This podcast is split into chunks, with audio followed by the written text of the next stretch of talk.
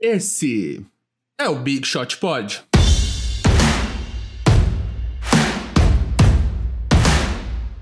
Bom dia, boa tarde, boa noite, amiguinhos. Estamos aqui. Hoje eu estou num recheio de Guilhermes. Um recheio marrom, gostoso, suculento. MM com Guilherme Pinheiro. Olá, aproveitando, é, a, a lei básica dos Guilhermes é que quando tem mais de um Guilherme, todo mundo chama Guilherme para facilitar, então o apresentador do programa hoje é Guilherme Isidoro. Isso, GG Isidoro, Guigui Isidoro. E aí, do outro lado, nosso montador que já apareceu aqui, que vocês sempre ouvem o nome dele, para quem não ouviu ainda, Guilherme Dornelles. Olá, tudo bem, gente? Que honra estar aqui mais uma vez.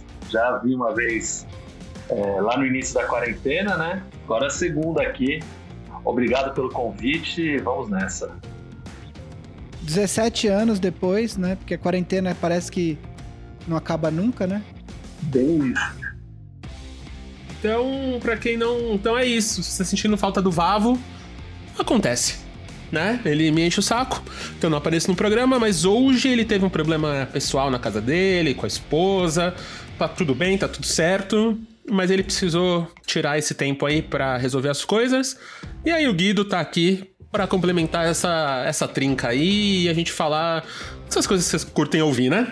Então, como sempre, antes de começar, aqueles toques, né? Se você tá ouvindo em algum lugar que dá para dar estrelinha, que dá para deixar um comentário, faça isso, nos ajude. É, mande pros amigos que estamos ao que 10 dias do, do recomeço da da temporada, né? Dessa temporada doida, dessa, desse momento doido que estamos vivendo, mas essa temporada que vai ser muito louca, a Copa do Mundo da NBA. Então manda pros amigos que a gente vai ter coisa bagarai para falar logo mais. E se você quer ajudar a gente, ainda mais que vai voltar a NBA, a gente vai precisar falar e conteúdos, e o Guido vai precisar trabalhar mais, todo mundo vai precisar fazer mais coisa. E principalmente se você quiser conversar com outros big shooters, ah, venha, venha pro lado Big Shot Podstars, All Stars da Força e ajude a gente. Vai ter um link na descrição desse episódio, aonde você estiver ouvindo esse episódio, né? Seja no YouTube, no iTunes, no Spotify, vai lá na descrição, vê o link, 15 reais por mês, né? Preço de um hambúrguer aí do, no iFood. Espero que você esteja em casa ainda. É... O que mais é 15 reais hoje em dia, amigos? Três é... cocas. A gente sempre usa. Eu sempre uso a, a referência da Coca-Cola, velho. É, três, três latinhas de coca. Acho que meia promoção do McDonald's, né? O McDonald's tá caro. É. Dependendo do tipo, é meia promoção, velho. Né? É, então. Então é isso aí. Então ajuda nós. Porque. E principalmente ajudar o Guido, né? Porque basicamente essa grana aí é o salário do Guido para ajudar a gente. né? Então, então, ajuda, então ajuda nós, vem aí que tá começando a esquentar, né? O grupo tá, a gente, tipo, várias notícias, várias coisas acontecendo e coisas que a gente vai conversar aqui hoje sobre a bolha, né, meninos? O que vocês estão, vocês estão animados aí para em míseros 10 dias voltar a NBA? Cara, eu tô animado. Antes da gente entrar na bolha, eu queria é, dar um destaque inicial é, sobre um amigo do programa, Enes Kanter, né? A gente já falou bastante da história dele aqui. É o pivô turco do, do Boston Celtics. Ele, uh, ele tem problemas com relação ao governo do Erdogan lá na Turquia.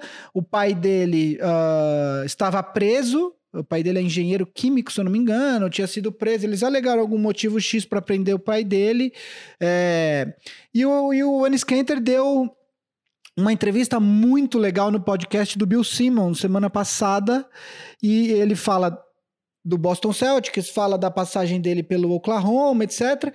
E no final da entrevista, os últimos 20 minutos, ele fala da situação política dele, da família dele, dos jogadores turcos, E ele conta várias coisas, assim, ele conta que ele, ele, tá em, ele vive em contato constante com o FBI, que quando ele estava principalmente em Portland, o, o, FBI estava presente em todos os jogos do Portland fora da, da cidade de Portland, e ele dormia no quarto de hotel com um, um botão que se ele se sentisse inseguro, ele apertava esse botão e, e, em poucos segundos o FBI estaria no quarto dele.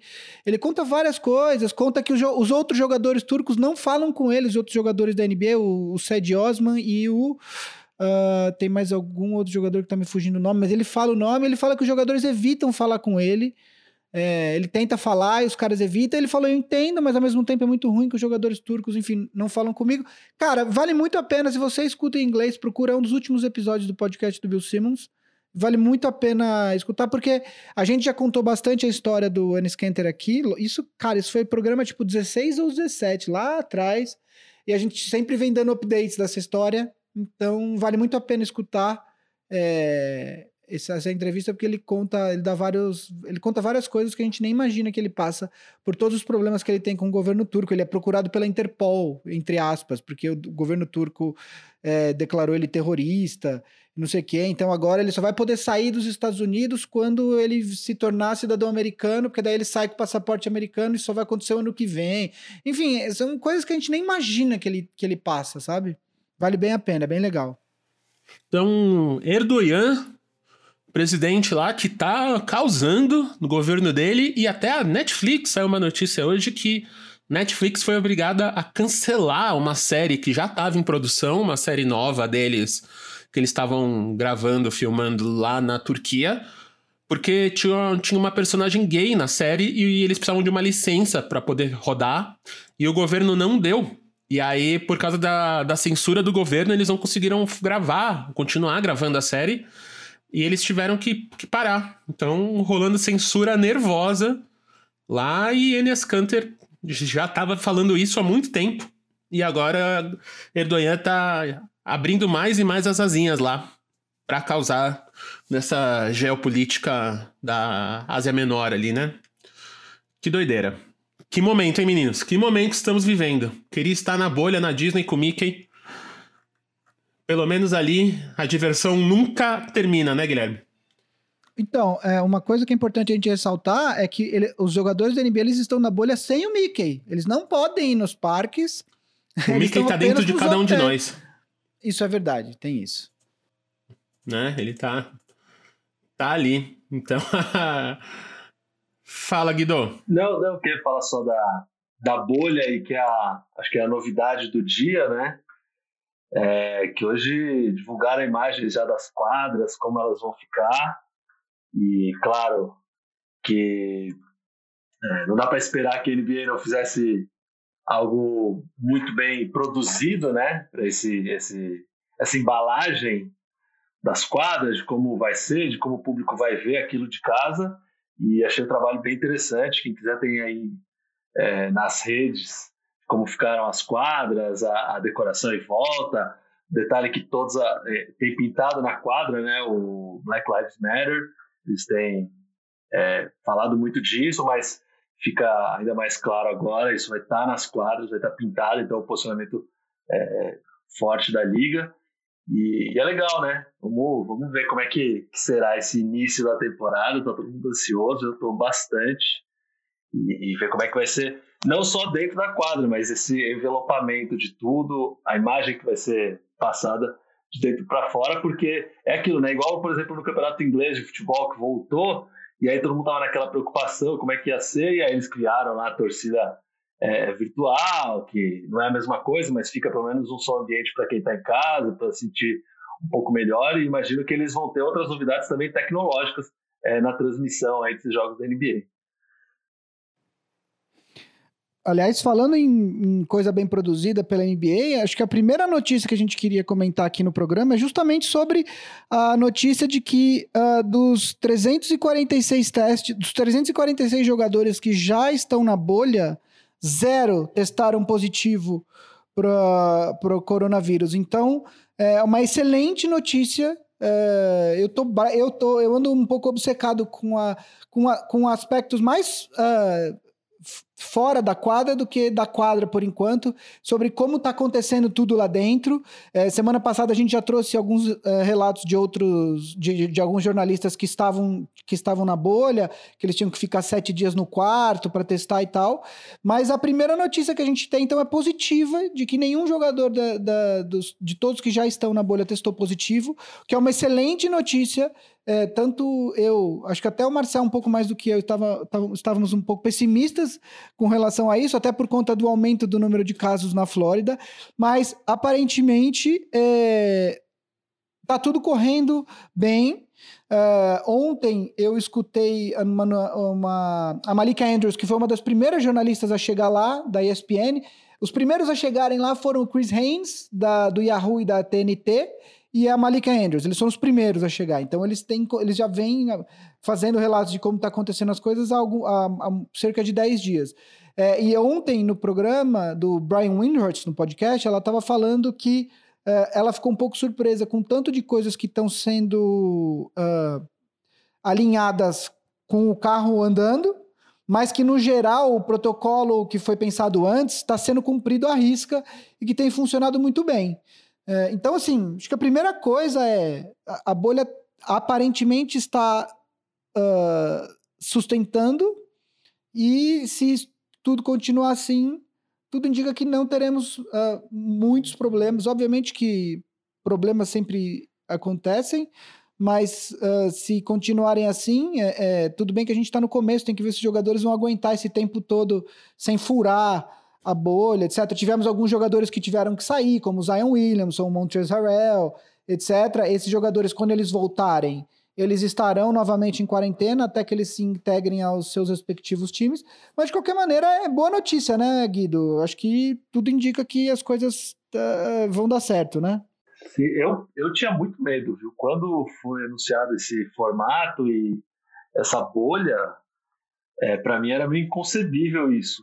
Eu, eu, eu achava realmente viável você fechar as pessoas, fechar os jogadores, conseguir fazer esse controle extremo, né? E a gente viu casos aí de atletas que saíram, teve é, a questão do, do caboclo, né, que saiu e, enfim, algum, algum caso ou outro eu imaginava que ia ser mais generalizado, sabe? Que, as pessoas, que os jogadores iam sair, que ia ter um, uma vista grossa para aquilo, mas aparentemente tem sido muito rigoroso e espero que seja que continue assim até o fim, né? A gente sabe que os casos, principalmente na Flórida, é, vem crescendo é, bastante lá nos Estados Unidos e existe todo esse temor. Então vamos ver como é que ficará esse controle é, ao longo de todo esse período, porque a gente está falando aí não só de, de 10 dias, 15, um mês, a gente está falando aí de três meses quase, né? Ou até mais, que o pessoal vai ficar desde a chegada até o fim da temporada, né? Então é, um, é um, uma estrutura bastante pesada, mas se nesse pr primeiro momento os resultados foram bons, a tendência é que isso prossiga, né? E aí os atletas vão ficando mais conscientes, vão entendendo isso, ver o sucesso da coisa, os jogos vão começar a rolar e aí também é, tem toda a preocupação por que está rolando dentro da quadra. Então é, fiquei, fiquei bem, bem animado, assim, bem feliz com isso, porque, é, repito, achava que não ia dar certo. Achava, não que não ia dar certo, mas eu achava que a gente ia ter bem mais casos de jogadores furando, ou de casos positivos, ou de informação que veio de fora de que alguém saiu, enfim, alguém tentar sair disso, mas não. É, os atletas têm, têm correspondido bem e também a estrutura que é oferecido, oferecida para eles é, não é ruim, né? embora seja difícil ficar fechado, mas a estrutura não é ruim. Todo mundo tem seu espaço, tem diversão, tem momentos ali para eles é, interagirem entre eles, então é, é legal. E agora é a ansiedade para começar. É, para mim ainda é a questão, não necessariamente os atletas, porque, né, assim como o nosso presidente tem um, eles têm um, um pórtico de atleta, então para ficar doente é mais difícil. Mas é o, o, todo, né? Quero muito entender quando tiver juiz, técnico, massagista. Já estão todos é... lá, já estão todos lá. Não, então, é, mas está... a galera, a, a, a, galera que trabalha, né, que tem que fazer funcionar as arenas, transmissão, câmera, cabo man, sabe? Todo mundo. E o que mais me preocupa são essas pessoas, que não são as pessoas que ganham milhões e têm milhões de dinheiros e contratos para garantir, né? É essa galera que nas cidades tem que pegar os ônibus e tem que rolar. Então, ficar três, né? Quase quatro meses, né? Entre o começo da bolha e o fim da temporada. Ficar preso, ilhado num lugar desse é usado. Então, assim, então, eu, tô lendo, eu tô lendo bastante sobre isso.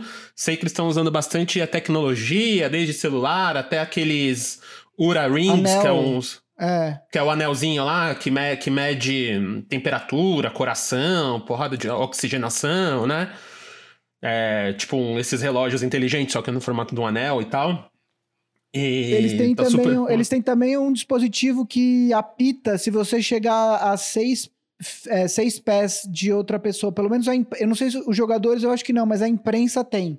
Um dispositivo uhum. que se você chegar a seis pés, que é mais ou menos arredondando aí um metro e meio, eles têm um dispositivo que apita. 1,80m, né? Distância.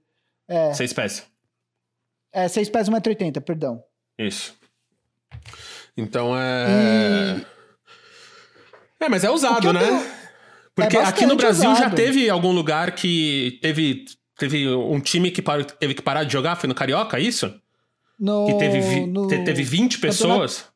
Catarinense. Campeonato Catarinense. Teve... É. Chapecoense.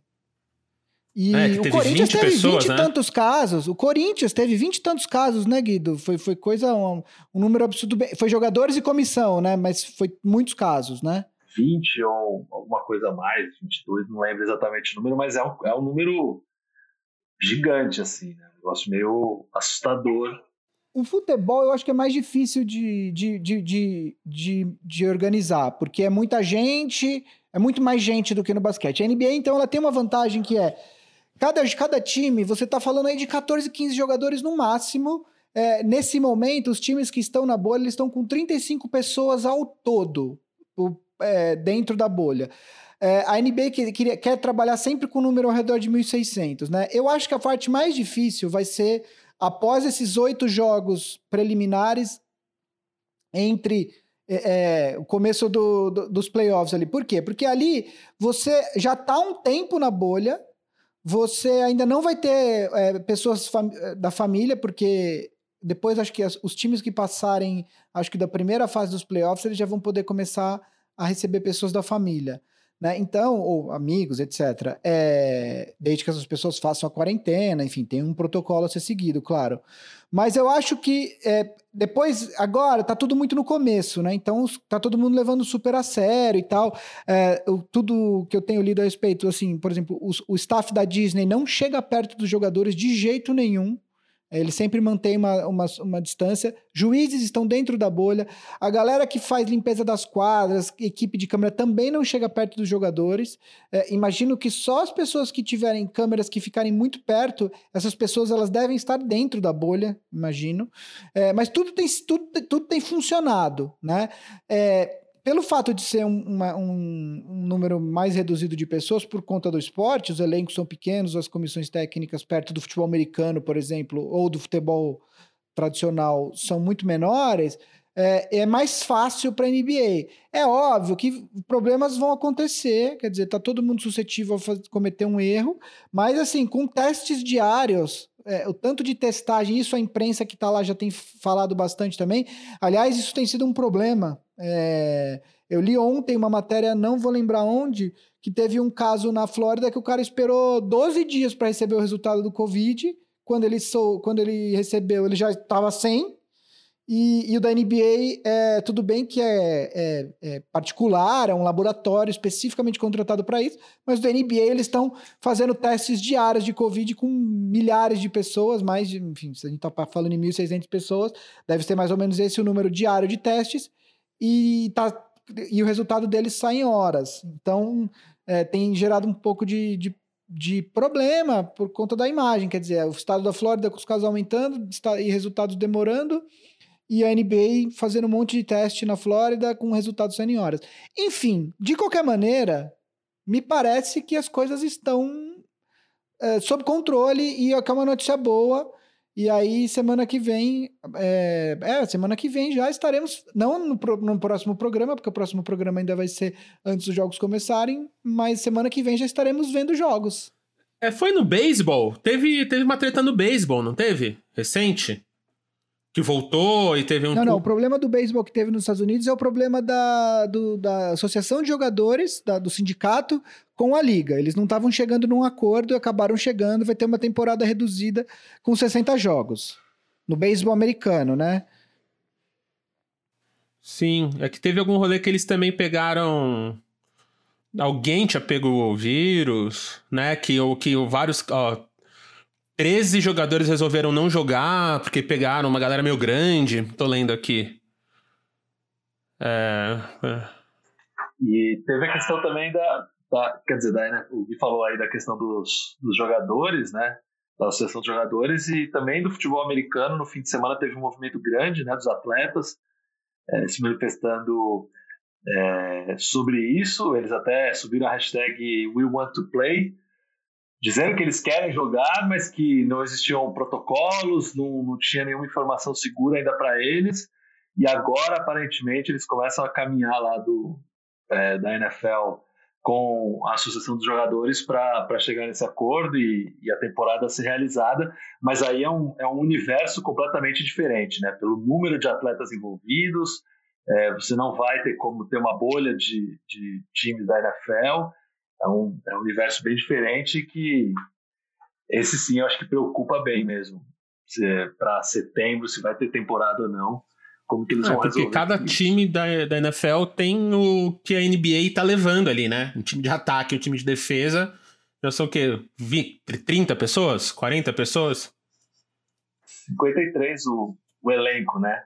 É, então. É, são 45, são 45 mais os oito jogadores do de que são o practice squad, squad né? Tipo, então é, são 53 e aí no dia do jogo acho que ativos são 40 ou algo do tipo assim. É, mais assim, mas técnico, é muita gente. Mais sim, uma é galera é o, um time da NBA é, do, é um time da NFL, são dois times que estão na NBA na bolha, né? A galera. Exato. Não vai ter bolha. O hum. problema da NFL é que a NFL, que em tese era o time, era a liga que, que teria mais tempo para criar um protocolo, etc e tal, eles ficaram sentados esperando para ver o que ia acontecer com o beisebol, com a NBA, ainda não voltou e agora e agora que os times estão para se representar, eles não tinham um protocolo definido. Aí os jogadores começaram a ficar cabreiro, porque a NBA desde o começo você via que eles estavam se movimentando para pensar para terminar a temporada. E a NFL que tinha a, a o conforto ali de ficar olhando e, e, pensar as coisas com o tempo, não fez isso. E aí agora eles tiveram que correr com um monte de, de decisões em 10 dias. É, a impressão é que ficou aquela coisa de. É, começou a, onda de, de do, do, corona nos Estados Unidos em março, e aí os caras, não, mas até agosto, quando os jogadores vão se apresentar, final de julho, ah, não, até lá tem tempo, até lá passa, até lá passa. Parece que foi isso. E foi ficando e ficou, né? Agora eles já reduziram a pré-temporada para dois jogos. Agora parece que não vai ter nenhum jogo de pré-temporada da NFL, que é um desejo dos jogadores. E aguardando, né? Mas o que importa é, é que o Paulistão mesmo, vai voltar. Isso, isso importa. né? Grandes craques. Daniel Alves, Pato, Robson. Eu tô chutando o nome da galera que eu lembro aqui. Acertei algum?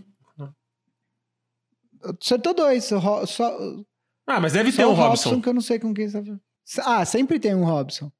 Possível. No Novo Horizontino tem um zagueiro reserva que chama Robson. Aí, viu? Isso aí é o que importa. ah, mas aí, ó, a parada é. A gente vai estar tá com 22 times lá, certo? Certo. Então, vamos fazer uma famosa brincadeirinha aqui agora? Pra gente, pra gente dividir esse time em um, dois, três, quatro. Vou chutar aqui cinco. Ah, Marcel, Marcel, só uma coisa. Vou fazer um negócio aqui que no meio do podcast, para quem conhece, se chama teaser. Vou fazer um negócio aqui. A NB anunciou é, semana passada que os prêmios individuais MVP, jogador, de defe jogador defensivo do ano, todos aqueles prêmios que a gente sempre gosta de falar aqui, eles vão ser votados levando-se em consideração apenas o que aconteceu até o dia 11 de março, que foi quando a temporada é... foi interrompida. Então, no programa da semana que vem, antes de começar os jogos desse retorno da liga, Semana que vem a gente vai fazer a votação dos prêmios individuais aqui, eu e o Vavo. A gente vai falar os nossos, os nossos premiados, tá? Então já tô deixando isso aí. Semana que vem, no, no, no Big Shot Pod 81, é isso, né? É isso. É. A gente vai falar então do, dos prêmios individuais, só para a galera já ficar de olho para semana que vem. E aí agora a gente segue com essa, com essa brincadeira aí. Então a brincadeira é essa: a gente vai ter cinco grupos aqui pra gente dividir os 22 times que estão na bolha, os guis, fazer isso. Então, a... as ligas são. Foram só para ver o Mickey de longe, vem forte na próxima temporada, podem surpreender, vão dar trabalho nos playoffs e quem é os quem são, né, os candidatos legítimos ao título da bolha da NBA, The Bubble Trophy. Então, é isso, meninos. Então vamos lá, gente. Eu vou falar o nome dos times aqui, vamos ver se os guis chegam num consenso de quem vai aonde. Então, primeiro time, começando de baixo para cima, porque aqui é tipo o do, draft. O Washington Wizards. Ah, o Wizards acho que vai para ver o Mickey de longe, né, Guido? Não tem muito o que falar, né? Sem Bradley Beal, sem Davis Bertans, o John Wall tá machucado no jogo a temporada toda. Acho que o Wizards até botava uma fé é, antes do, do Bradley Beal anunciar que não vai, porque o Brooklyn Nets tá sem é, todo mundo. Mas depois que o, que o Bill falou que não vai, não tem muito segredo, né? É, exato. Acho que até, até em condições normais, né? Tivesse com todo mundo pensando. Chegar já seria uma missão complicada, né? Passar para os playoffs. Então, para mim, o Washington Wizards já, já pode pensar na próxima temporada. Vou curtir o Mickey aí, tomando todos os cuidados na bolha. Mas é só cumprir tabela mesmo. Exato, porque a Disney está aberta. Então, usem máscara para ir na montanha russa, porque você não pode nem gritar na montanha russa. Lá. E em segundo aqui, Phoenix Suns. Olha, o que, que, você acha, Guido? Começa você. É, eu acho muito difícil, assim. Então, é, esse, time do, esse time do Suns, ele teve um início de temporada muito forte, né? É, então, de repente, eles podem conseguir aí uma, uma sequência boa de novo, repetir o que aconteceu lá no início da temporada agora com essa parada, mas eu acho é, bem complicado. A gente está falando de um time que vai precisar ganhar quase todos os jogos para conseguir passar para os playoffs. Tem é, Devin Booker aqui que pode assumir essa, essa coisa de levar o time, mas eu acho bem pouco provável. A minha, meu, minha opinião é que vai só para ver o Mickey de longe. Eu vou concordar com você. Eu acho que o Suns é, tudo bem que tem times que não vão se classificar, mas que não vão só para ver o Mickey de longe, né? Eu acho que eles vão disputar. E aí a gente até poderia colocar na, na categoria vem forte na próxima temporada. Mas no caso do Suns, é, a grande questão é que o Phoenix Suns está no oeste, onde é, ele tem que vir muito forte na próxima temporada para sequer almejar playoffs, né? Principalmente considerando-se que o Golden State Warriors teve um ano ruim e que o ano que vem, com a volta do Curry é, 100%, com a volta do Clay Thompson, é mais um time forte no Oeste. Né? Então, é, eu, eu, vou, eu vou colocar o, o Suns no, na mesma categoria, foram só para ver o Mickey de longe, porém, com adendo de que é um time jovem e, e que tem potencial para crescer é, nos próximos anos. Tudo bem que a gente espera isso do time há muito tempo, mas eu acho que é, é um time que, se você olhar para o elenco, o dono é, é, um dos piores donos da liga, um cara que faz muita besteira e tal, e ele sempre pode atrapalhar. Mas olhando para o elenco, eu acho que ele é um time que, para o ano que vem, pode almejar um pouco mais do que simplesmente fazer figuração na Disney. Então, vou colocar também que eles foram só para ver o Mickey de longe. Santo Antônio Spurs. Bom, o Spurs, é, eu acho que não é segredo para ninguém, né? O Spurs vai ter sua, sua sequência de 22, acho que são 22 uh, anos seguidos indo para os playoffs. Uh, o Lamarcus Aldridge, que é um dos melhores jogadores desse time, não vai jogar, porque ele fez uma cirurgia. Ele fez antes até de anunciarem o retorno da liga. É, eles conseguiram esconder essa notícia, mas ele já tinha feito essa cirurgia. Então, acho que realmente vai para cumprir tabela, vai para dar uma olhadinha no Mickey. É, é, muito bom, pelo menos por outro lado, é muito bom que o Greg Popovich esteja lá, porque o Greg Popovich é um dos técnicos mais ativistas, com mais peito para criticar uh, as autoridades americanas quando elas pisam na bola. Então é legal ele estar lá. Ele deu uma entrevista ontem com uma camisa escrita escrito votem, etc e tal. Enfim, o Pop é um cara que a gente sempre tem que escutar quando ele para para falar, mas também vai só para passear, né, Guido?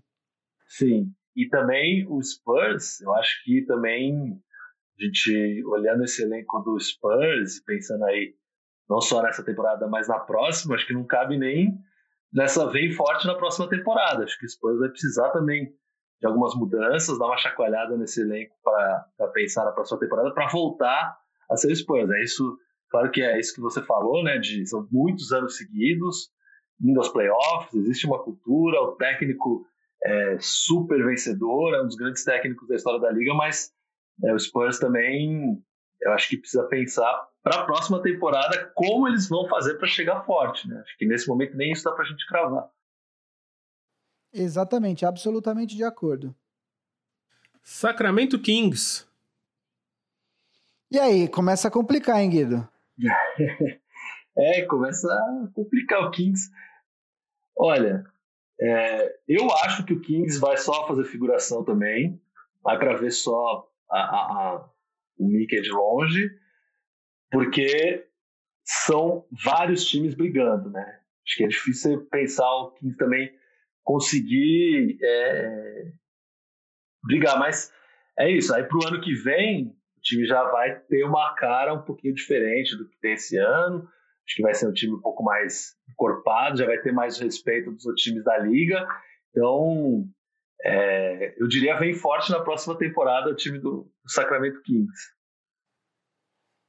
Eu achei que a gente fosse discordar. Eu vou, eu vou colocar. É, eu vou colocar na mesma categoria. É, o Kings, a gente. É engraçado porque a gente olha para o Kings com um pouco de desdém, no sentido de.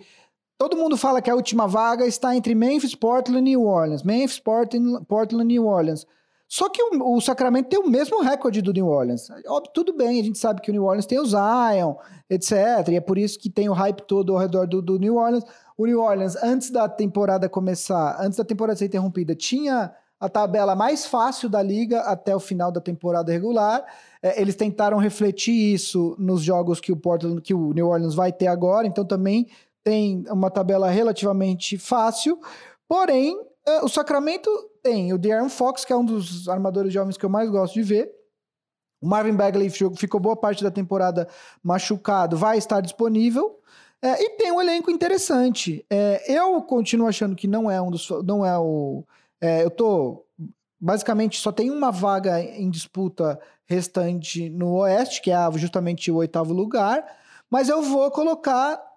É, eu não coloco o, o, Sacramento como um dos favoritos dessa vaga, mas também não acho que eles vão apenas passear na Disney. Então, eu concordo com o Guido, eu acho que vem forte na próxima temporada é o que se espera de um elenco jovem e com potencial como o do Kings. Os Pelicanos de Nova Orleans. Aí sim. Aí sim, olha, esse é um time que já vinha numa curva ascendente no, no final da antes da temporada ser interrompida. É, o Zion vem justificando. O Zion fez poucos jogos, mas estava justificando todo o hype ao redor dele é, na, na temporada regular, depois que ele voltou da lesão, que, que impossibilitou que ele estreasse logo no começo da temporada. E é um time que uh, vai dar, eu acredito que, que, que pode dar muito trabalho a, a times uh, como o Lakers, por exemplo. O Pelicans se classificar, deve se classificar em oitavo e aí pegaria o Lakers, aí tem toda a história dos jogadores do Lakers que foram trocados pelo Anthony Davis contra o Lakers e do Anthony Davis contra o Pelicans, e aí nesse rebolo todo você ainda joga um LeBron James aí e um Zion Williamson, você já tem uma, uma narrativa interessante para uma série de primeiro round, né? Então, é, eu acho, considerando que, que o time ainda está bem atrás do, do, do Memphis, uh, eu acho que o time do, do Pelicans entra na categoria pode surpreender, mais até do que o Vem Forte na próxima temporada. Eu acho que ele pode sim surpreender. Não sei se a ponto de, de, de conseguir uh, derrotar o Lakers na, no, no, primeiro round dos playoffs, mas de repente levar aí para seis, sete jogos a série. É, tô com você, que eu acho que é isso. Se vai, se tem seis, sete jogos na temporada, é, temporada. Se o Pelicans passa e tem seis, sete jogos numa série contra o Lakers, faz jogo duro, acho que é, é isso, pode surpreender. Tem um detalhe aí, né, sobre o Zion, muita gente falava se o Zion conseguir uma boa sequência e levar esse time dos Pelicans para os playoffs e de repente brigar ali na, na, na, primeira rodada dos playoffs, ele pode conseguir o, o troféu de Rookie of the Year, agora já não tem mais chance, né? Já ficou definido como você disse, a gente vai falar isso mais no programa da semana que vem, mas é, o, o, o, Zion não tem como ganhar esse prêmio de Hook of the Year pensando que, que são é, os jogos aí até o mês de março, né? Ele jogou pouquíssimos jogos, né? Então, eu acho que foram 20. Eu vou dar uma olhada aqui, mas sim, ele jogou pouquíssimos jogos. Realmente fica difícil justificar é, um voto nele é, considerando esse baixo número de jogos. Se o, contassem esses oito jogos, de repente o, o, o, o, Pelicans superasse o Memphis e se classificasse os playoffs, aí de repente você teria um caso aí para falar. Mas agora, realmente considerando, ele fez 19 jogos, é muito pouco para justificar um voto nele. Então, o Pelicans vai para Pode surpreender. Podem surpreender. Portland Trail Blazers. O que, que você acha, Guido? Ah, eu acho que tá na, tá na mesma do Pelicans, né? Mas por, por motivos diferentes. Assim. Acho que é um time que, que já é já está muito mais é, consolidado na liga, né? Já tem jogadores é, muito muito é, consolidados, né? Disse, o, o Lillard principalmente, mas tem um elenco mais parrudo, jogadores experientes e que é, patinou ali durante uma parte da temporada, dava a impressão de que não iria para os playoffs, a parada foi boa até para o time do Portland, né, pensando na possibilidade de se classificar para os playoffs, e eu acho que é um time que pode chegar, e aí quando ele entra nos playoffs, muda de figura, né? Porque você pegar uma série aí de sete jogos desse time com o elenco que ele tem, não vai ser fácil para ninguém. Acho que todo mundo que está ali em cima, é, Clippers e Lakers principalmente, acho que ninguém quer pegar o, o, o, Blazers nesse momento, né? Se você pega os jogos, tem uma sequência aí de jogos com, com o Carmelo indo bem, com o Lila indo bem, aí você vê se perdeu dois jogos, você pode perder a série pode ficar fora aí de uma segunda série. Então eu acho que o Portland é, não vai ter fôlego para ser campeão, para brigar pelo título, mas eu acho que o Portland é um time perigosíssimo nessa, nessa primeira. Então, para mim, é, pode surpreender. Eu concordo e tem, tem dois adendos aí importantes. É, é um time que jogou a temporada inteira sem o Zach Collins e principalmente sem o Nurkic, que se machucou na temporada passada e que está retornando agora. O Portland, uh, a gente não pode esquecer, o Portland foi finalista de conferência ano passado, perdeu pro. Tudo bem que foi varrido pelo Warriors, mas pelo Warriors, quer dizer, não, não é que perdeu para qualquer time. É, e, e, eu acho que um dos grandes motivos, um dos grandes responsáveis por essa temporada uh, fraca, entre aspas, para os padrões desse time do Portland, é justamente o alto número de lesões que eles tiveram. Né? Eles, foi o time que se não o time que mais sofreu com lesões essa temporada, um deles já tinha já começou a temporada sem o Nurkic e perdeu o Zach Collins logo no comecinho dessa temporada e os dois vão estar de volta. Some-se a isso que você tem uh, um veterano como o Carmelo Anthony que se é, o, o, problema do Carmelo Anthony é que ele tem que saber aceitar o papel dele. Né? Ele não é mais o Carmelo que era dono do time. Agora, se ele aceitar ser a terceira, quarta opção de pontuação do time, ele é um cara que pode ser útil ainda. E você tem o Lillard e você tem o, CJ McCollum lá. Então, assim, de fato, é, eu, como torcedor do Lakers, eu acredito piamente que a melhor coisa que pode acontecer para o Lakers é o Memphis conseguir segurar Portland e, e Sacramento e, e, e, Pelicans e se classificar para os playoffs. É, é, é, a série menos difícil, eu vou dizer assim, porque é um time jovem e tal, e aí a gente sabe que nessas horas a experiência pesa bastante. Então eu concordo com o Guido, eu coloco o Portland em, em, na categoria dos times que podem sim surpreender nessa temporada. Orlando Magic, jogando em casa. Então, cara, olha, é, vai ficar chato, porque embora o, o, Orlando tenha um recorde melhor do que o, o do, dos times que a gente acabou de falar, e embora é, a gente a gente saiba que o time vá para os playoffs, porque o time nesse momento está em oitavo, mas eu acho, eles têm dois jogos contra o Brooklyn, o Brooklyn é o próximo time que a gente vai falar, a gente sabe do, do elenco, dos problemas de elenco que o Brooklyn tem, então uh, eu acho que o Orlando vai se classificar em sétimo. Dito isso, isso tem muito mais a ver com, a, com, com os outros times do leste do que com uma certa força do Orlando em si. Então, embora o time vá se classificar para os playoffs, eu vou colocar o time na categoria dos times que eles não foram porque eles já estavam lá, mas foram só para ver o Mickey. Porque eu realmente não acho que esse elenco do, do Orlando Magic vem forte na próxima temporada. Uh, com respeito ao, ao nosso amigo Jones, que veio aqui semana passada e é torcedor do Orlando. E também não vejo esse time surpreendendo nos playoffs. Acho muito difícil que eles batam um Boston, um Toronto, que contra, contra o qual eles possivelmente vão enfrentar na, na primeira série de playoffs. Então eu vou colocar o Orlando Magic na categoria dos que foram só para ver o Mickey. Totalmente de acordo, é bem isso mesmo. Não vejo o Magic fazendo muita coisa não, acho que vai vai segurar essa oitava posição, não vai ser ultrapassado pelo, pelo, pelos Wizards, mas Aí na primeira rodada dos playoffs, acho muito difícil conseguir mais de uma vitória contra quem quer que seja.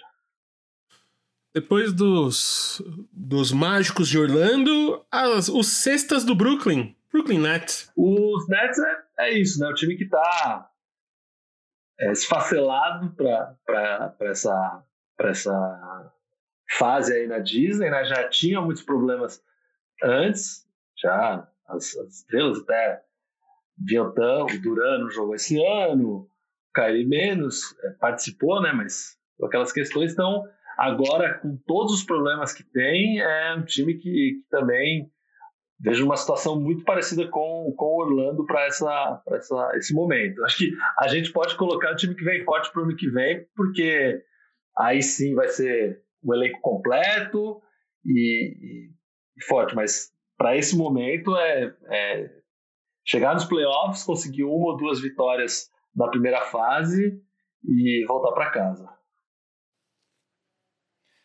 Na verdade, eu ia até falar isso. Eu, o Guido lembrou que eu tinha esquecido, né? O ano que vem esse time vai ter apenas Kyrie Irving e Kevin Durant. E porque eu ia colocar, ia criar uma outra categoria pro Nets, que não é nem para ir ver o Mickey de longe, porque eles perderam tanto jogador que eles vão lá para levar para levar pau, assim, né? É, é, assinaram com o Jamal Crawford, que tem 40 anos de idade, que é, foi um excelente jogador, mas assim, é, até os jogadores que eles tinham assinado foram diagnosticados com Covid e o tipo Michael Beasley, ele foi contratado para ir para a bolha e depois logo na sequência foi diagnosticado com Covid e acabou não indo. Então assim, é um time que sofreu muitos, muitas baixas de lesões, de Covid, etc. Tá indo com um elenco absolutamente remendado. É, não deve fazer muita coisa lá em Orlando nesses oito jogos. Eu acho que vai acabar entrando nos playoffs em oitavo apenas porque Washington Wizards também perdeu muita coisa. Dito isso, é, de fato é um time que vem forte para a próxima temporada. A gente não pode desconsiderar um time que tem Kyrie Irving e Kevin Durant. Uh, não pode desconsiderar a força que esse time vai, vai, vai trazer no, no ano que vem. Então, vem forte na próxima temporada. Então vem forte na próxima temporada e assim a gente vai pros Ursos de Memphis, Memphis Grizzlies. O Memphis, que também eu coloco nessa categoria, é um time com, com um dos jogadores jovens mais eletrizantes da liga, o possível, provável vencedor do prêmio de novato do ano, o Jamoran, que realmente teve uma temporada muito uh, especial. Ele é um jogador que eu gosto muito de ver. Ele é um cara muito. Ele tem uma marra no jogo dele que é legal de ver. Ele não tem medo dos jogadores veteranos, assim. É, e além de tudo, ele é um atleta excelente, com muita explosão. É, apesar de ser um pouco mais baixo do que a média dos armadores hoje em dia na NBA, mas ele é um cara que tem um, futuro incrível.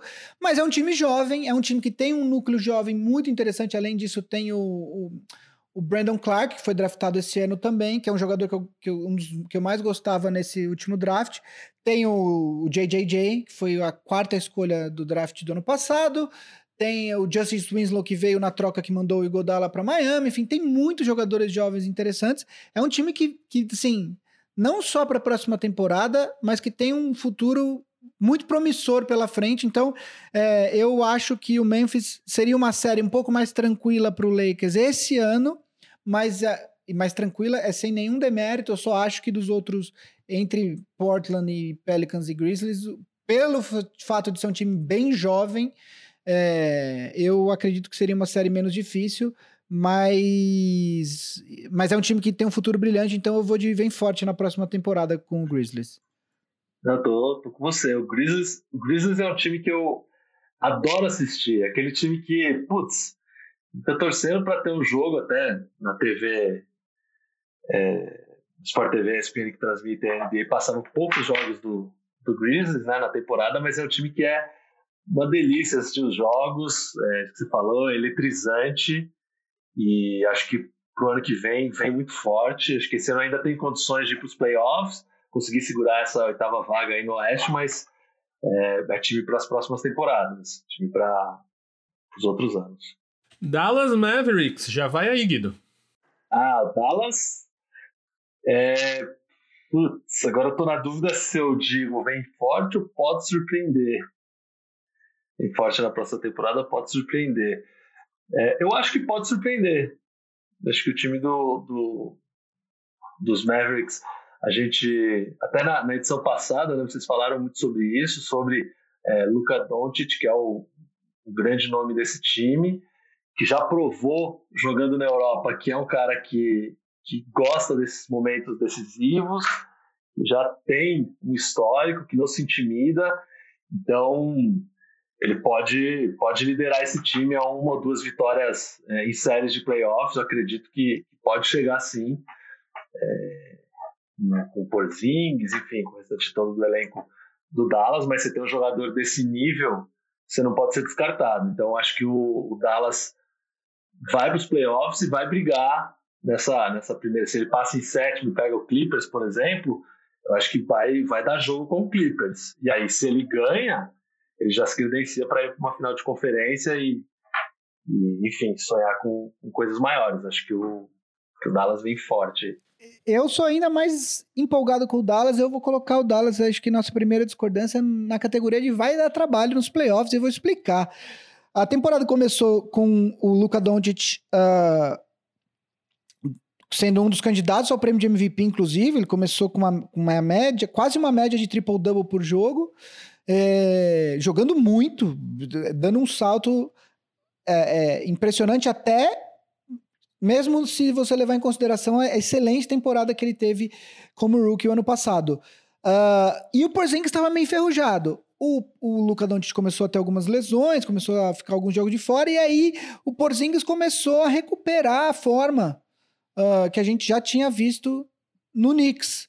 Uh, eu não sei se o se o Dallas vai conseguir eh, colocar a melhor versão do Doncic com a melhor versão do Porzingis agora, mas se conseguir é um time que vai dar muito trabalho, porque você tem dois caras, é, o, o Porzingis é muito grande, o Porzingis arremessa de três, o Doncic, o faz o que ele quiser na quadra, ele é realmente um fenômeno pela idade, é, então assim, é, é, é um futuro MVP da, da, da, da liga, com certeza, é, eu ainda acho ainda acho não. Tenho certeza que o elenco do Clippers é muito mais, mais completo do que o do Dallas, Mas uh, se o Dallas tiver uma série com, com esses dois caras iluminados, vai dar muito trabalho e vai vender caro uh, uma, uma eventual derrota. Tudo indica que vai ser Clippers e, e Dallas. Vai ser bem complicado. Qualquer time que pegar esse time do Dallas vai ser muito complicado. Então eu vou, eu vou colocar em vai dar trabalho a nossa primeira discordância na, na, na lista. Então, a gente já vai pro 76ers, Philadelphia 76ers. Já vai aí, Pine. Ah, 76ers também. Para mim, vai dar muito trabalho nos playoffs. Eu, eu posso até estar tá sendo otimista. O 76ers teve uma temporada muito irregular, com um dos melhores recordes da liga. Acho que talvez o melhor recorde da liga uh, jogando em casa. Sim, sim, sim, o melhor recorde da liga jogando em casa, 29 vitórias e apenas duas derrotas, mas um dos piores recordes da liga jogando fora de casa. Uh, agora, em campo neutro, a gente não sabe o que vai acontecer. Existe uh, um boato barra notícia que o Brett Brown vai tentar fazer o Ben Simmons uh, se tornar um, um, um, power forward em tempo integral, com o Shake Milton jogando de armador. Eu não sei até que ponto isso é verdade, embora já tenha sido noticiado, etc. É, uma coisa é o que se fala e uma coisa é a hora que acontece ali no final do jogo na quadra, quem que conduz a bola. Eu tenho um pouco de reticência em acreditar que numa série de playoff com jogo uh, parelho, o Brett Brown vai confiar no Shake Milton para ser o armador do time, entendeu? É por isso que não importa o que, se, o que falem, é, eu quero ver ali na hora, né? Uh, mas é um time que o talento tá lá, então, assim, a gente sabe que, que, é um, que ninguém quer pegar um time como esse porque o talento tá lá. Se o Ben Simmons estiver bem e diz ele que vai começar a chutar de três, se o Embiid estiver em forma, você tem o Al Horford, você tem o Tobias Harris, é um time com muito talento. O Matisse Tybalt, que é um rookie que, que é muito bom defensivamente. É um time que, é, assim, é, é, é um time que muita gente apostava para ser, inclusive, finalista da NBA no leste que teve uma temporada irregular, mas agora essa, esse recomeço deu uma embaralhada. Então, eu acho que vai, é um time que vai dar trabalho sim nos playoffs. Eu, eu lembro que no, no começo do ano, no primeiro jogo da, da temporada, um dos primeiros que eu estava assistindo o jogo do, do Philadelphia, eu estava conversando com os amigos e, e eu usei a expressão: esse time do, do Philadelphia é indigesto. E por uma série de motivos ele foi aí tropeçando na temporada, mas eu acho que que é, que é isso que você falou, né? Vai chegar para brigar, tem muito talento ali, um time que é, é duro e, enfim, eu acho que, que o Philadelphia vem forte e, e, pode, pode chegar, de repente, até numa, numa final da NBA. Então, vai dar trabalho. Indiana Pacers. Eu vou colocar na categoria pode surpreender, viu? Eu acho que ele, embora tenha um retrospecto melhor e tenha é, feito mais durante a temporada que o Philadelphia, eu acho que é um time que entra um pouco abaixo do, do Philadelphia na briga é, pelo, pela, enfim, pelo leste aí, né, para avançar. Um time que também tem, tem o seu talento ali, tem coisas boas, Sabonis, Oladipo, enfim, mas eu acho que entra um pouquinho abaixo. Eu colocaria no pode surpreender, e aí tem que ver também é, o confronto, como é que vai ser na primeira rodada dos playoffs, eles vão é, jogar contra o, o, Miami mesmo, se eles vão cair, pegam Boston, Toronto, dependendo do que acontecer na frente. Então, para mim, o Pacers é um que, que pode surpreender, mas não colocaria não vai dar trabalho. Eu concordo contigo. É, eu acho que o Pacers tem algumas questões a serem resolvidas. O Brogdon teve Covid, está voltando agora. O Ladipo tinha falado que ia para Orlando, mas que não ia jogar porque ele ainda não estava 100%. Ele voltou na temporada, ele teve uma lesão na temporada passada, se recuperou, voltou durante essa temporada. E aí ele, ele começou bem enferrujado. Quando a temporada foi interrompida, ele estava começando a, a, a, lembrar o Oladipo da temporada anterior, que foi um All-Star. É, mas agora parece que ele começou a mudar, parece que ele vai jogar, ainda não se sabe. Então, assim, com o Oladipo é um time que pode sim surpreender. Também acho que entra um pouco abaixo do Philadelphia, como o Guido falou. Mas é um time que, que é bem treinado, tem um elenco redondo, tem o Domantas Sabonis, tem um elenco legal. É, eu acho que então também concordo com o Guido, é um time que pode surpreender. Já vai aí pro Rockets de Vavão. Cara, o, time do, do, Rockets é um time que não dá para desconsiderar, né? É, é, um time com Russell Westbrook e James Harden é, vai dar trabalho, não tem como não dar. É, a questão é só que o Rockets te, fez esse experimento, essa coisa de jogar é o super small ball, que é sem pivô mesmo, né? E eu acho que numa série de sete jogos contra um time bom, é, você consegue pegar um time de surpresa fazendo isso. E foi o que o Rockets aconteceu logo depois da troca do Capela. Teve uma sequência interessante de vitórias. É, inclusive batendo o Lakers. Acho que logo na primeira noite, o Lakers daquele jogo parecia que não sabia o que estava acontecendo, né? É, só que depois os times começaram a meio que pegar esse número e aí o Rockets teve uma queda, tanto que hoje se encontra em sexto no, no, no Oeste, mas é um time que tem Russell Westbrook e James Harden. Não tem como você falar que um time desse pode ser descartado, não pode.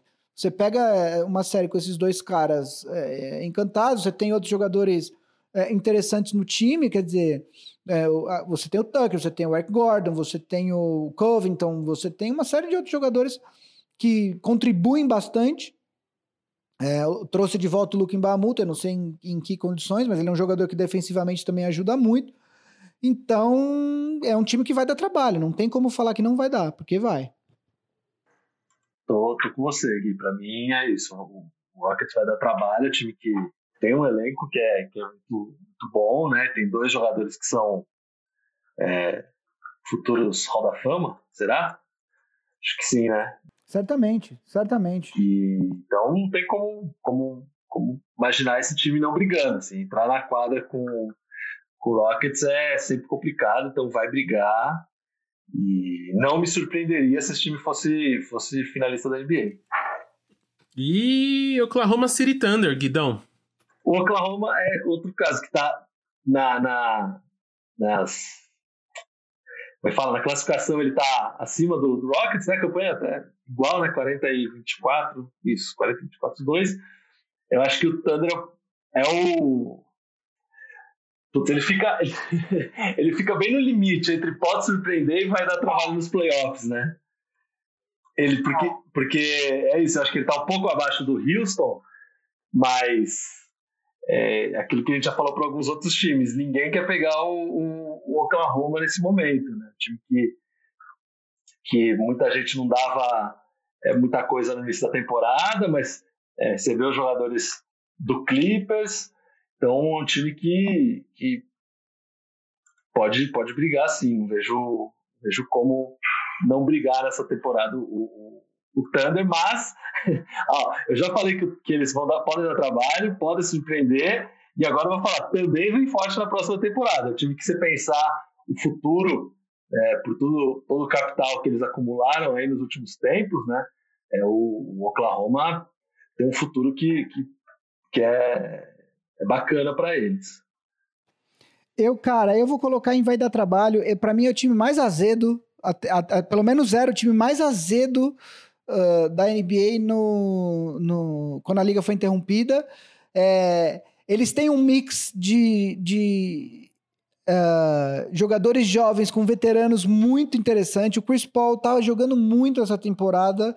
É, o Shai Gilgeous Alexander é uma estrela, quer dizer, ou vai ser uma estrela nos próximos anos. Aí você tem o Galinari, você tem o Steven Adams.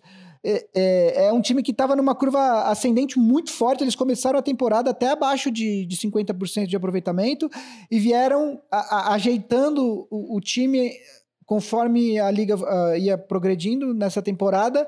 É, e de fato tem um futuro incrível. Eles têm muitas escolhas. A gente tem que considerar que é um time que esse ano trocou os duas estrelas do time ano passado, o Westbrook para o Rockets, o Paul George para o Memphis, e conseguiu, além de jogadores interessantíssimos como o Shai Gilgeous Alexander, como o Galinari, conseguiu um, um, um, um, acumular escolhas de draft. Deve ter umas 10 escolhas de primeiro round nos próximos cinco drafts, algo do tipo, assim. Eu não tenho agora na minha frente, mas é muita coisa. Então, é um time que é, eu acho que é o time mais é mais imprevisível numa série com tudo, se tudo der certo, eu acho que eles podem bater até os times mais fortes do, do Oeste. É, é, improvável, claro, mas que existe a chance, tem. Então eu vou colocar na categoria vai dar trabalho, porque eu não gostaria de que o Lakers enfrentasse o OKC nesses playoffs. Miami Heat. Miami Heat é um outro time que a gente uh, é, é, de certa forma uma incógnita, é um time que teve uma temporada melhor do que se esperava no começo, mas também uh, teve um, trouxe um, um, alguns jogadores que estão ainda se acostumando com o time, né? Então, o Jimmy Butler foi no começo da temporada. Tô falando de jogadores que chegaram ao longo da temporada. O Igodala e o Jay Crowder, especificamente, né? Então, é um time que teve uma certa queda depois, mas ainda tá ali sempre oscilando entre terceiro e quinto no leste. Uh, além do Jimmy Butler, do, do Crowder, como eu disse, que tá jogando muito bem no, desde que chegou no Heat e do Igodala, você tem o Kendrick Nunn, você tem o Duncan Robinson, que são jogadores que o, que o, que o Heat achou na D-League, o Adebayo, que tá tendo uma temporada incrível. Então, assim, é um elenco bastante interessante. É, o Heat hoje se encontra em quarto no, no leste, né? É, exatamente. Jogaria então nessa primeira série atualmente contra o Indiana. É, se pegar o Philadelphia, aí é, acho que vai ser possivelmente a melhor série do primeiro, do primeiro round, mas é um time que, que eu acho que vai dar trabalho sim. É, passando do primeiro round, vai dar trabalho para um, um dos eventuais favoritos do, do leste tô com, tô com você, Gui. Acho que é um time que também vai, vai dar trabalho ali no leste. É outro time que eu gosto bastante de, de ver jogar. Sempre fui. Apanhei bastante o Hit. O, o Godala é um jogador que eu sou fã e, e acrescentou bastante para esse elenco. Então, eu coloco o Hit ali na briga. Coloco o Hit na briga do leste. Acho que vai dar trabalho sim. Então já vai aí, Guidão, com Utah Jazz. Ah, putz, o Utah Jazz é aquele time que vai, vai, agora vai, agora vai, não, esse ano vai. E é um pouco parecido também com o Denver, né? Nisso, todo mundo fica naquela expectativa, agora vai esse. E parece que falta alguma coisa, né? Sempre tá um, um, um passinho atrás dos, dos contenders, né? E então, eu acho que ainda não é um candidato legítimo, que é o top aí da nossa lista, né? Mas é um time que, que vai brigar no, no, nos playoffs. É... Vamos ver como é que vai ficar essa questão do Donovan Mitchell com o Rudy Gobert, né? Aparentemente está tudo resolvido, mas não tem como não citar isso.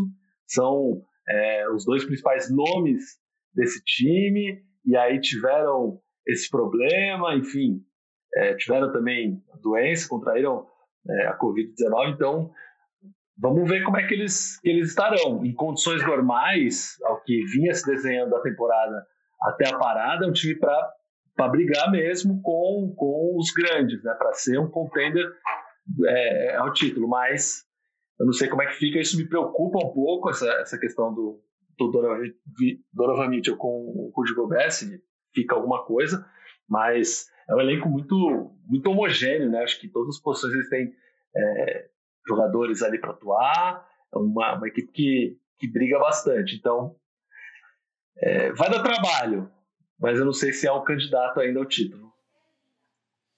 É, eu vou botar, eu vou botar num nível mais baixo, eu vou botar no pode surpreender e eu explico. Além do problema eh, do Gobert com o Donovan Mitchell, eu acho que a gente teve essa questão do, do de relacionamento que pode prejudicar. Tem o fato que os dois tiveram Covid, a gente não sabe ainda os, as sequelas que, que eles podem ter. A gente está vendo os estudos aí que têm saído sobre sequelas a longo prazo que, que o vírus pode deixar.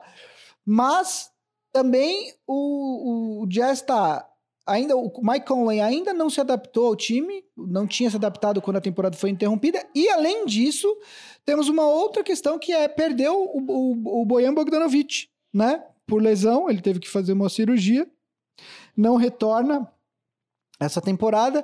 Então são muitas questões uh, pendentes aí nesse time do Utah Jazz. Então, assim, é, é, não acho que vai ser quem pegar o Jazz vai passar fácil, mas eu também eu tenho um pouco de reticência em, em colocar numa categoria de vai dar trabalho. É, eu, é, por exemplo, os times imediatamente abaixo do Utah nesse momento são o Oklahoma e o Houston Rockets no Oeste. E eu prefiro esses dois times do que o Utah Jazz nesse momento. Então eu vou colocar o Utah Jazz na categoria de pode surpreender, porque o talento está lá sim, mas eu coloco um pé abaixo desses outros que eu falei. Então, Pinheiro, Denver Nuggets. O Denver Nuggets é, é um time que, enfim, é, é, teve, foi o segundo colocado no Oeste ano passado, está em terceiro nesse momento na, no Leste, no Oeste. Estou é, muito curioso para ver o Jokic magro, né? Mas é um elenco. O, o, Nuggets, que inclusive foi uma coisa que não foi noticiada pela liga, não foi noticiada pelo, pelo time, mas o Nuggets chegou para a bolha com apenas oito jogadores. Não se sabe por que, que os outros jogadores não foram. Suspeita-se que alguns tiveram Covid, outros tiveram questões pessoais. Mas então, assim, o, o Nuggets teve. Uh, problemas. O técnico do Nuggets deu uma entrevista que ele não estava nem conseguindo fazer um 5 contra 5 por falta de jogadores. Então, isso pode, pode ser um problema para o Nuggets nesse recomeço de temporada. De qualquer maneira, é, é um time que pode sim, dar, pode e vai dar muito trabalho nos playoffs. Então, eu coloco em vai dar trabalho nos playoffs. Tô com você, Gui. Acho que é um time que vai dar trabalho, mas é, também depende das condições, né? A gente fala tem, tem uma, uma questão muito complicada, que é essa, essa mudança, essa parada, são, são muitos meses sem jogos, e, enfim, vai ter torcida, é um, é um momento muito específico, né? Mas é para imaginar que esse time brigue sim, vai dar trabalho. Eu também estou muito curioso para saber o que vai acontecer com, com o Jokic, como ele vai. Como vai ser o desempenho dele nessa, nessa nova forma física, né? Mas se ele, se ele vem forte e, e volta jogando o que ele vinha jogando, não só essa temporada, mas nas outras, é um cara que carrega esse time, que, que tem outras peças importantes e que, sem dúvida, vai brigar. Boston Celtics, time dos nossos dos amigos do podcast Matt Damon e Ben Affleck. Vai lá, Gui. Do. Eu tô quase colocando ele como candidato legítimo, é... Mas não, é um time que vai dar muito trabalho. É um time que, que pode, pode chegar, ser o dono do leste mais uma vez. Acho que está tá muito aberta essa briga ali. Acho que o, o, o Milwaukee está um pouquinho na frente do Boston, mas é um time para brigar lá em cima. Um time que sabe jogar essas horas, né? Que tem é, muita tradição, que na hora pesa, embora não, não tenha o apoio da torcida para esse playoffs, é um time que é, também um elenco muito, muito completo, muito homogêneo, tem, tem grandes condições aí de ser o campeão do, do leste. Então, ah, vou colocar como, como candidato legítimo, vai, mudei minha, minha opinião aí enquanto eu falava, mas para mim o Boston é um candidato sim. Cara, por mais que me doa falar isso, também acho que o Boston é sim um candidato legítimo. Eu acho que o Jason Tatum deu o famigerado salto que a gente sempre fala aqui nessa temporada, do, do meio da temporada ali, um pouco antes do All-Star Break para frente, ele estava jogando num nível altíssimo. O Jalen Brown está se mostrando cada vez mais um, um excelente, eu vou chamar de coadjuvante, mas é sem nenhum demérito, é, é só porque eu acho que ele não é um cara que pode liderar um time como melhor jogador, mas é um cara que todo time vencedor tem. É, além disso, você tem lá o Kemba Walker, que é um, um All-Star, você tem o Gordon Hayward, que já foi um All-Star e que sofreu muito com lesões desde que chegou no Celtics, mas que é um jogador muito útil, uh, um dos melhores técnicos da liga. É, eu acho que o Boston tem um problema de pivô, quer dizer, num time que consegue ter que, que um pivô uh, como o Embiid, é por isso que o Boston tem tido problemas com o Philadelphia nessa temporada. Então isso pode ser um ponto fraco a ser explorado. De qualquer maneira, eu acho que é sim um candidato legítimo é, ao título. É, eu ainda aposto que o Milwaukee sai do leste mas eu acho que o time do Celtics é um time que vai dar muito trabalho para o Milwaukee, que pode sim vencê-lo. Então, é, para mim, é um candidato legítimo. E aí, o segundo time de Los Angeles, LA Clippers. Ah, para mim é um time que foi passear na Disney, não vai acontecer nada.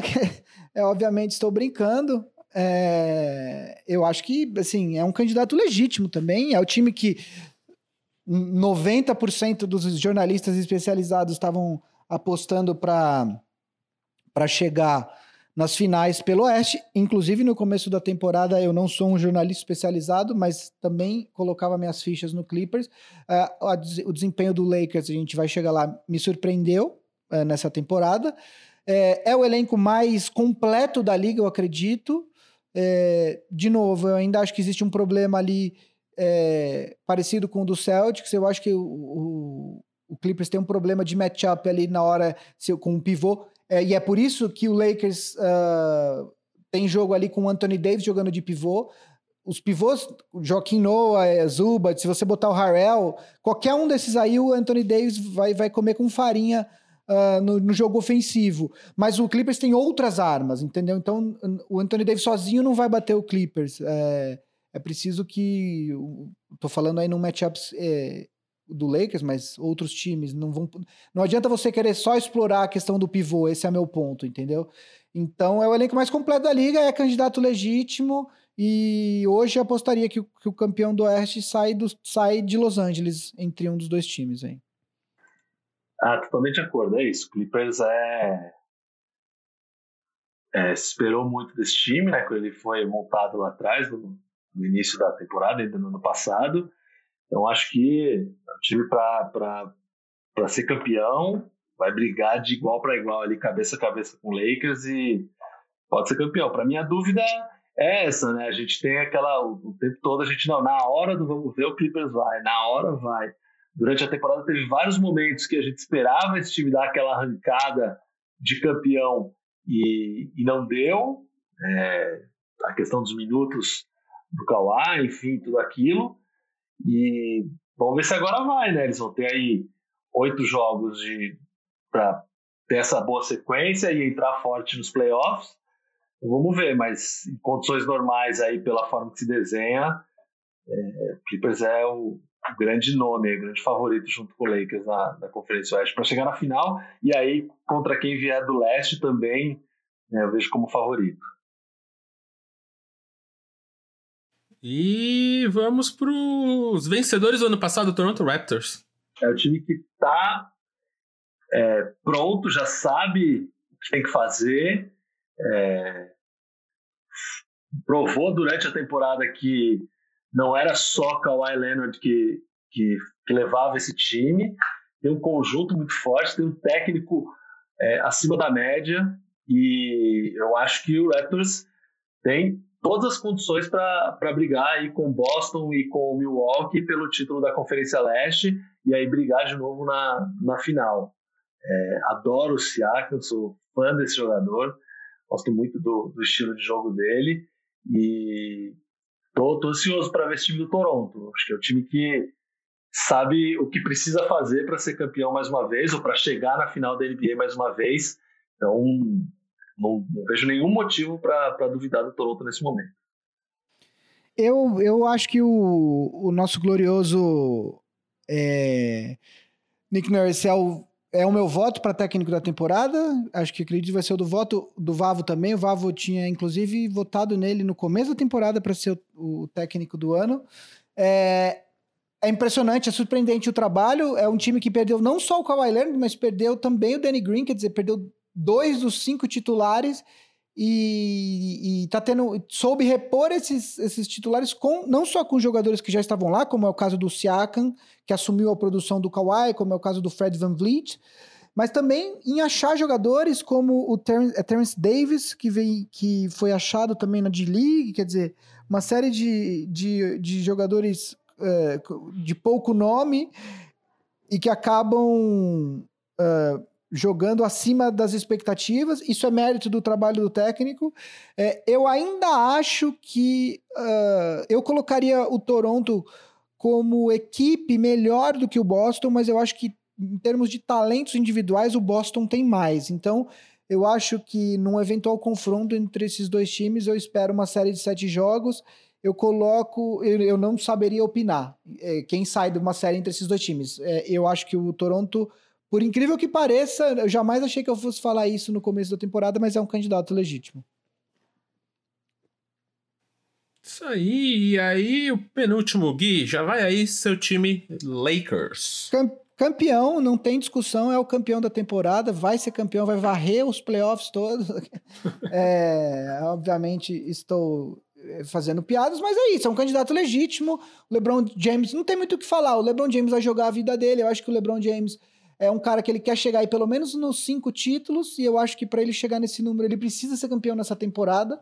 É, até porque, embora ele seja um espécime físico absolutamente absurdo, ele não vai conseguir jogar nesse nível por mais três, quatro anos. Eu acho que ele tem uma janela aí, talvez dessa temporada e da próxima, e com muita sorte a outra. Então é isso, assim, o LeBron vai jogar a vida, o Anthony Davis é o melhor coadjuvante da liga, quer dizer, é a, me a melhor segunda estrela de um time é, é, o Anthony Davis. O Lakers tem outros problemas no elenco, perdeu o Rondo, que embora eu acredite que a males que vem para bem, é, e também não vai ter o Avery Bradley, que era um jogador que estava ajudando muito a equipe no quando a liga foi estava no melhor momento dele no Lakers é, quando a liga foi interrompida, mas é um candidato legítimo e tem tudo para disputar o título. É, tô com você, Gui. Acho que é, acho que é isso. O time do Lakers está pronto, né? O time foi um grande time, assim, é, da temporada, que concentrou mais atenção, que conseguiu é, desempenho dentro de quadra. Então, não vejo, é, vejo o Lakers com totais condições, porque tem o LeBron e aí já é, na hora ali ele cresce demais, tem um elenco de apoio que, que é fortíssimo com o Anthony Davis, enfim. Então, confio muito no Lakers. Para fechar, já vai aí. Milwaukee Bucks. É, eu sou, sou fã do Yannis, sou fã mesmo, adoro esse jogador e ficaria muito feliz de vê-lo campeão. Então, acho que é, já da outra vez até falei aqui que eu não tenho time, já fui muito torcedor do Lakers, principalmente no começo dos anos 2000, mas é um time que vai ter a minha simpatia nesses playoffs, então vai além. Eu acho que é um é, time que está tá no caminho ali, né? Foi, foi é, se acertando. Ano passado não conseguiu chegar na final, foi é, já uma surpresa ali, mas era um time que também precisava aquele pouquinho a mais que eu acho que esse ano tem. E, e é um elenco é, muito forte, já falamos aqui várias, várias vezes, né? E eu vou esperar bastante é, desse time do, do Milwaukee para os playoffs. Quero, quero ver como eles chegam, se eles mantêm essa forma impressionante da temporada, que já estavam, antes da parada, já estavam naquele momento de tirar o pé né, e começar a administrar pensando nos playoffs. Vamos ver como é que vai ser agora. Mas, mas acredito que, que é o grande nome aí do leste e vai ser um time muito complicado de ser batido é, nos playoffs, numa eventual final aí, se eles chegarem. É, eu acho que o Bucks é candidato, enfim, o Guido não tem muito o que falar, né? É, é o melhor time do leste, acho que com certa folga. Uh, o Yannis está melhor que na temporada passada. É, perdeu o Malcolm Brogdon, mas soube repor a, a, a, produção dele com outros jogadores. Dante de Vincenzo, que é um jogador de segundo ano bastante útil. O Pat Connaughton também. O Pat Connaughton que foi diagnosticado com Covid. É, deve estar tá lá fazendo sua quarentena, mas deve ser integrado ao time logo mais. É, então é candidato sim, né? É, acho que é isso, né? Completamos. Acho que é só despedir do Guido agora, né, Marcel? Pra gente responder umas perguntas do Big Shot Pod All Stars que mandaram pra gente, rapidinho. Então, o Guido vai ter que ir embora. Então, Guido, manda a sua despedida aí, velho. Obrigado pela, pelo convite mais uma vez. E, bom, estamos juntos, né? Estou toda semana com vocês. É uma alegria é, participar também do Big Shot Pod, embora parecendo menos, mas é, de alguma maneira conseguir participar desse programa que é tão bacana e que tem os ouvintes tão legais, né? O grupo do All Stars, pô, o pessoal é, é tão gente boa, então demais. Precisando, estamos aqui. Valeu! Isso aí, valeu Guido por ter participado aí no lugar do Vavo hoje. Então, só para relembrar aqui como é que ficou a divisão. Então, os times que só foram ver o Mickey foram os Washington Wizards, Phoenix Suns, San Antonio Spurs e Orlando Magic. Os que, vem, os que vêm forte para a próxima temporada, Sacramento Kings, Brooklyn Nets e Memphis Grizzlies. Os que podem surpreender nessa bolha, New Orleans Pelicans, Portland Trail Blazers. E aí a gente começa, por incrível que pareça, só teve duas discrepâncias, que aí o Guido colocou o Dallas Mavericks aqui, o, e o Gui colocou o Utah Jazz. E os dois colocaram Indiana Pacers. Os que vão dar trabalho, a gente vem com o Gui colocando Dallas Mavericks e o Guido colocando o Utah Jazz. Então foi essa troca que teve, a gente pode surpreender e vão dar trabalho. E aí depois vem com Philadelphia 76ers, Houston Rockets, Oklahoma City Thunder, Miami Heat e Denver Nuggets. E os candidatos legítimos, aqueles que devem levantar o caneco: Boston Celtics, LA Clippers, Toronto Raptors, Los Angeles Lakers e Milwaukee Bucks. Estava feliz com a lista, Gui? Tô muito feliz. Talvez a lista mais feliz da minha vida. Isso aí. E olha que você tem dois filhos, que já é uma lista, hein? Vou. Vou colocar. Vou marcar isso aí. Então é isso aí. Então a gente fez a lista. Valeu aí, Guido, por ter participado. Vavão aí, a gente pergunta para ele o que ele acha do programa que vem. E aí, a gente tem perguntas dos nossos All-Stars hoje, Gui? Eu tenho. Eu tenho uma pergunta, juro para vocês que no, no, nosso grupo do All Stars a gente tem um cara cujo nome é Paulo Jorge. Eu espero que seja verdade o nome dele, que não seja apenas uma homenagem ao Paul George. Embora o avatar dele no, no Telegram seja o Paul George, então imagino que seja apenas um trocadilho. Mas enfim, Paulo Jorge perguntou para mim é, o Barclay, o Charles Barclay, outro dia falou que se o Portland ganha, conseguir a última vaga, eles vão eliminar o Lakers.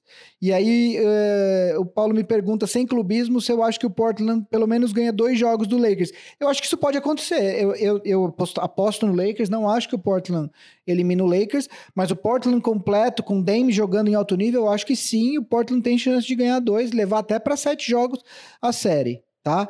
Uh, e aí, a outra pergunta é do nosso já já participou algumas vezes, já mandou, sempre tem pergunta aqui, que é do Iago Coelho, que é sobre a perda de peso de alguns jogadores como o Carmelo, Jokic e o Zion. É, como isso pode mudar o esquema de jogo e impactar a forma de jogar deles. Olha, no caso do, de jogadores como. No caso do Jokic, eu acho que, que é um pivô clássico, né? É, isso pode impactar porque embaixo do garrafão ali ele vai disputar uh, muitos uh, rebotes e, e, bolas com jogadores que agora são mais pesados do que ele. Ele é um jogador que continua pesado, mas é óbvio que ajuda a ter esse peso, desde que não seja um peso extra, e o que o Jokic claramente tinha, né? Ele começou a temporada, uh, digamos, gordo, né? no caso do Zion e do Melo, eu acho que não interfere tanto. O Zion, porque é um espécime físico absurdo, né? É, eu acho que ele só precisava perder o excedente, mas eu acho que ele consegue jogar com, com a mesma explosão uh, de antes, uh, agora com menos peso, mas ele consegue enfrentar pancada, consegue é, é, brigar ali no garrafão, me normalmente mesmo com esse peso a menos. É, até porque, pelo que eu vi de foto, ele parece mais forte. Parece que ele perdeu gordura, mas ele me parece mais forte.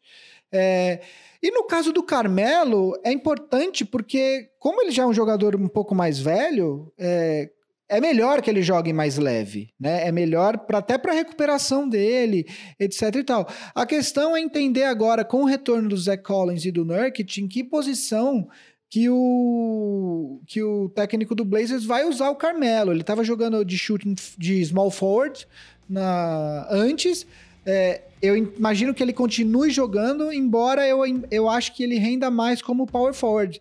Então, enfim, é uma questão de estilo, mas também acho que o peso dele ajuda, porque ele é um jogador mais velho e aí é melhor jogar um pouco mais leve. Acho que é isso, Marcel. Programa longo hoje. É isso. Programa longo. É. Isso aí que grande momento. Valeu, Gui, valeu, Guido, valeu, Vavo, valeu, Maron que produz, valeu, Ampere, nossa empresa que tá aqui, o Guido que vai editar, valeu você por estar tá ouvindo. Até semana que vem, tchau. Ah, e a gente ia acabar antes de fazer o sorteio, porque o programa foi longo e foi isso aí, então a palavra da semana passada foi Jim Carrey. E quem ganhou foi o Vinícius Ávila. E Gui, tem mais uma coisa para falar aí? Eu tenho. Teve um. Acho que foi no YouTube, né? O Novist, esse usuário, né, Marcelo? Isso aí. Ele duvidou que o Big Shot pode chegar no 80. Então tá aí na sua cara. A gente provando aí para todos que duvidaram, sempre tem que ter esse recado. Tá aí, chegamos no 80. E eu quero ver duvidar do 81 agora. Quero ver, quero ver duvidar. E só antes de acabar aqui, um abração pro Gustavo Littig, que falou que chegou primeiro. Deu um parabéns, nosso trabalho é incrível e tendo a concordar hoje, porque hoje a gente trabalhou bastante. Então, Guido, pode acabar aqui agora. Até 81, gente. Beijo. Ömre.